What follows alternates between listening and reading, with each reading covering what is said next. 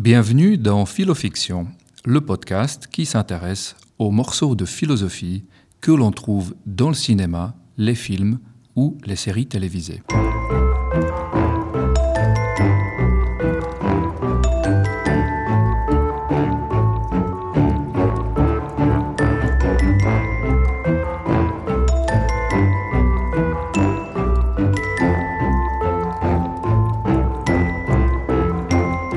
Ce podcast est issu de quelques chapitres de mon livre qui porte le même nom, Philofiction, ou plutôt, devrais-je dire Philofiction, en écho bien sûr à l'un des meilleurs longs métrages de Quentin Tarantino. Bonjour, je suis Jiri Benowski, je suis philosophe et passionné de cinéma, de séries et surtout de l'idée que des questionnements philosophiques servent de source d'inspiration aux scénaristes et aux réalisateurs. Pour commencer l'épisode d'aujourd'hui, nous nous trouvons au cœur de l'intrigue de Avatar, la voix de l'eau.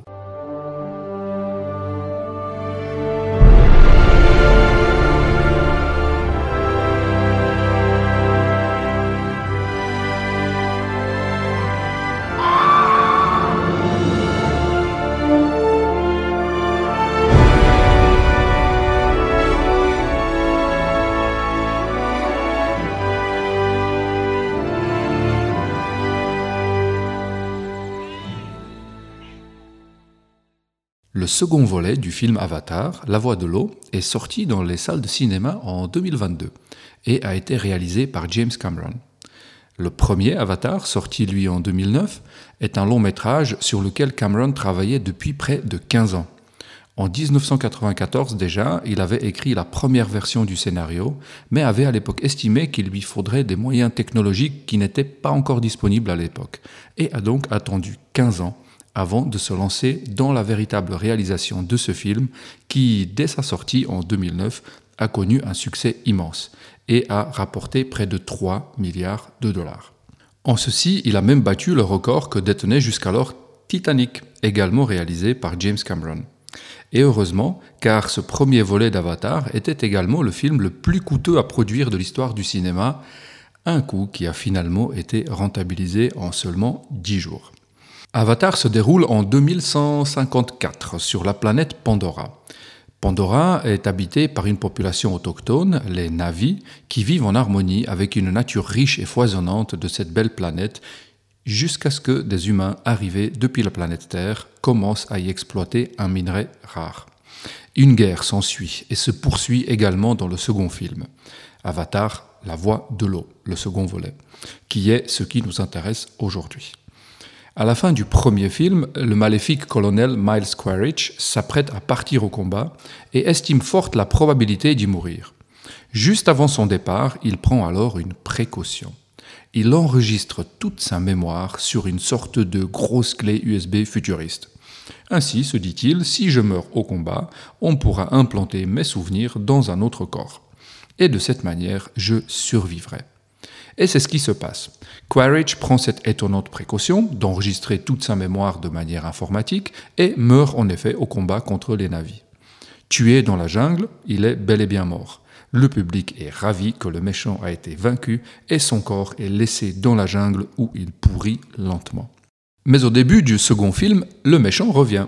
Comme il l'avait prévu, ses souvenirs sont implantés dans un autre corps, mais surprise, un corps qui n'est pas humain le colonel Quaritch se retrouve vivre désormais dans le corps d'un Navi, le corps de ceux qu'il voit comme étant ses ennemis. Après une première réaction de choc, le colonel s'en accommode finalement parfaitement bien et considère qu'il est toujours lui-même, malgré le fait que non seulement il ne possède pas le même corps, son corps d'origine pourrit toujours dans la jungle, mais qu'il n'est même plus de la même espèce biologique. Rien de ces détails euh, physiques ne compte pour lui. Ce qui compte, c'est d'avoir toujours sa mémoire, ses souvenirs. C'est d'ailleurs ce qu'il s'explique à lui-même, car avant de partir au combat, il avait pris le soin d'enregistrer un message pour son futur moi réimplanté dans un corps de Navi. So, see this? This is all your memories and your personality. Right. We're going to send this back to Earth where you're Right, growing in a lab as we speak. We're going to imprint you with it and then Hey, hey, hey, hey. Am I doing this or are you doing this? hurry it up. Hurry it up. You're recom now, Colonel. Loaded with my memories and my charm. Le colonel Quaritch applique ici à la lettre la théorie de l'identité personnelle du philosophe anglais John Locke. John Locke, semble-t-il, a inspiré non seulement les créateurs de Avatar, mais également ceux de la série Lost. Si vous vous rappelez, hein, ils ont nommé d'après lui l'un des personnages centraux de ce feuilleton télévisé, personnage interprété par Terry O'Quinn. Euh, peut-être parce qu'il s'agit d'un personnage un peu mystérieux, intellectuel, renfermé sur lui-même et ses propres pensées, ce qui a probablement dû faire penser les scénaristes à un philosophe. Euh, ils ont de cette façon opté pour le nom d'un des philosophes les plus célèbres de l'histoire moderne et qui avait un nom convenable à une série contemporaine américaine. Hein. Socrate, ça aurait fait un peu bizarre comme nom de, de personnage. Donc John Locke, c'était mieux. Mais le véritable John Locke, euh, qui est né en Angleterre en 1632, était loin d'être une sorte d'antisocial isolé euh, dans sa tour d'ivoire. Il a d'abord étudié la médecine, avec bon succès d'ailleurs, et il a même réussi à concevoir et mettre en place une opération de drainage d'un abcès au foie qui a sauvé la vie du comte de Shaftesbury, qui était une personnalité très haut placée du monde politique de son époque. Locke lui-même était particulièrement impliqué dans la vie politique. Et il a également rédigé un traité d'économie, ayant été aussi homme d'affaires. Il était notamment actionnaire de la Royal African Company, qui au passage était une compagnie qui pratiquait la traite des Noirs. Bon, ceci étant dit, John Locke est surtout connu pour son essai sur l'entendement humain, dont la première version est sortie en 1689 et qui est depuis devenu l'un des ouvrages les plus étudiés de toute l'histoire de la philosophie. Le genre de bouquin qui se retrouve sur la liste des lectures obligatoires pour les étudiants de toute université qui se respecte et pour leur plus grande joie, vu qu'il s'agit d'un bon pavé qui fait en édition livre de poche 1120 pages, rien que ça. je me rappelle encore du jour où j'ai dû passer mon examen sur euh, cet essai de John Locke. Bon, le colonel Quaritch a probablement aussi fait des études de philosophie et a lu avec attention certainement l'essai de John Locke, car Locke nous y propose de considérer la situation d'un prince dont l'âme décide de sortir de son corps et d'aller s'installer dans le corps d'un cordonnier, emmenant avec elle toutes ses pensées et toute sa mémoire, et euh, évinçant l'âme du cordonnier de son corps par la même occasion. Alors, laissons de côté ce phénomène étrange d'une âme qui se détache d'un corps euh, et qui voyage. Là n'est pas l'enjeu de, cette expérience de pensée euh, imaginée par Locke. La question que pose Locke est celle-ci. Est-ce que le prince est maintenant le cordonnier?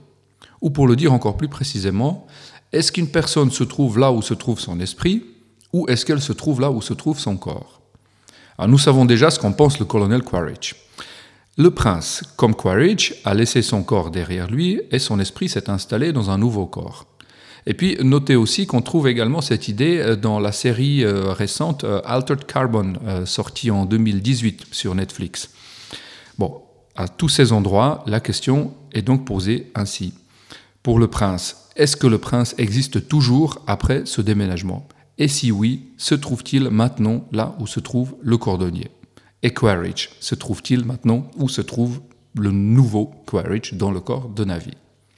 Après notre discussion de l'épisode précédent, si vous vous rappelez, vous ne serez pas surpris d'apprendre que la réponse de Locke, tout comme de nombreux autres philosophes et scénaristes, et tout comme probablement aussi la vôtre, euh, consiste à dire que le prince se trouve en effet maintenant bien là où se trouve le cordonnier. C'est-à-dire que ce qui compte, c'est que le cordonnier présent entretient une forme de continuité psychologique avec le prince d'avant la transformation. Exactement comme dans le cas du maléfique colonel dont l'esprit et la mémoire se trouvent désormais dans le corps d'un avis. Mais si nous sommes d'accord de dire que ce qui compte, c'est une forme de continuité psychologique, et donc, non, et donc pas le, corps physique, euh, il est plus difficile de dire en quoi exactement cette continuité consiste. Il s'agit de la continuité de quoi exactement?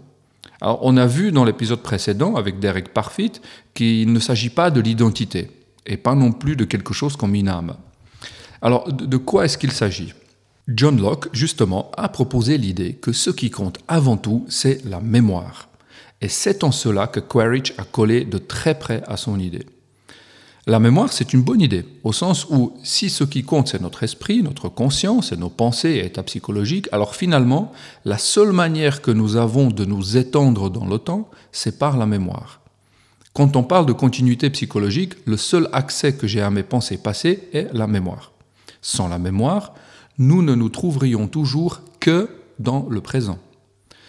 Un autre réalisateur, Christopher Nolan, a magnifiquement bien exploré cette idée dans le film Memento, sorti en 2000, où le personnage principal souffre d'une forme d'amnésie antérograde, euh, causée par un coup euh, violent euh, à la tête, qui a comme effet que dès qu'il quitte un lieu ou une situation, il ne s'en souvient plus. Sa mémoire récente s'efface en gros environ toutes les 15 minutes. Il se débrouille alors en prenant plein de photos et des notes concernant tout ce qu'il fait pour remplacer sa mémoire et il se fait même tatouer sur son corps les informations les plus importantes.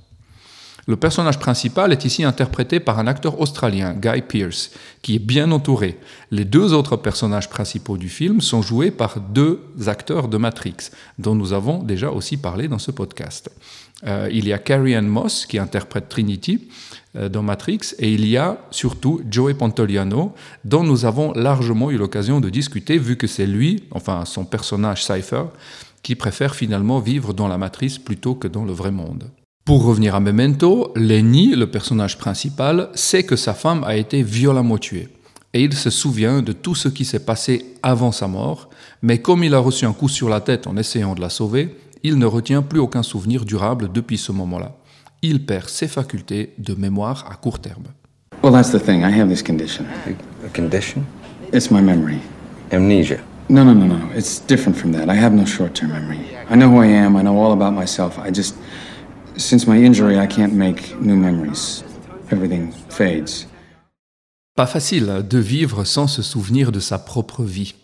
Surtout lorsque, selon John Locke, ce qui compte le plus en ce qui concerne notre conscience, c'est précisément la mémoire. C'est ce qui permet de dire qu'une personne qui a fait quelque chose dans le passé était vous.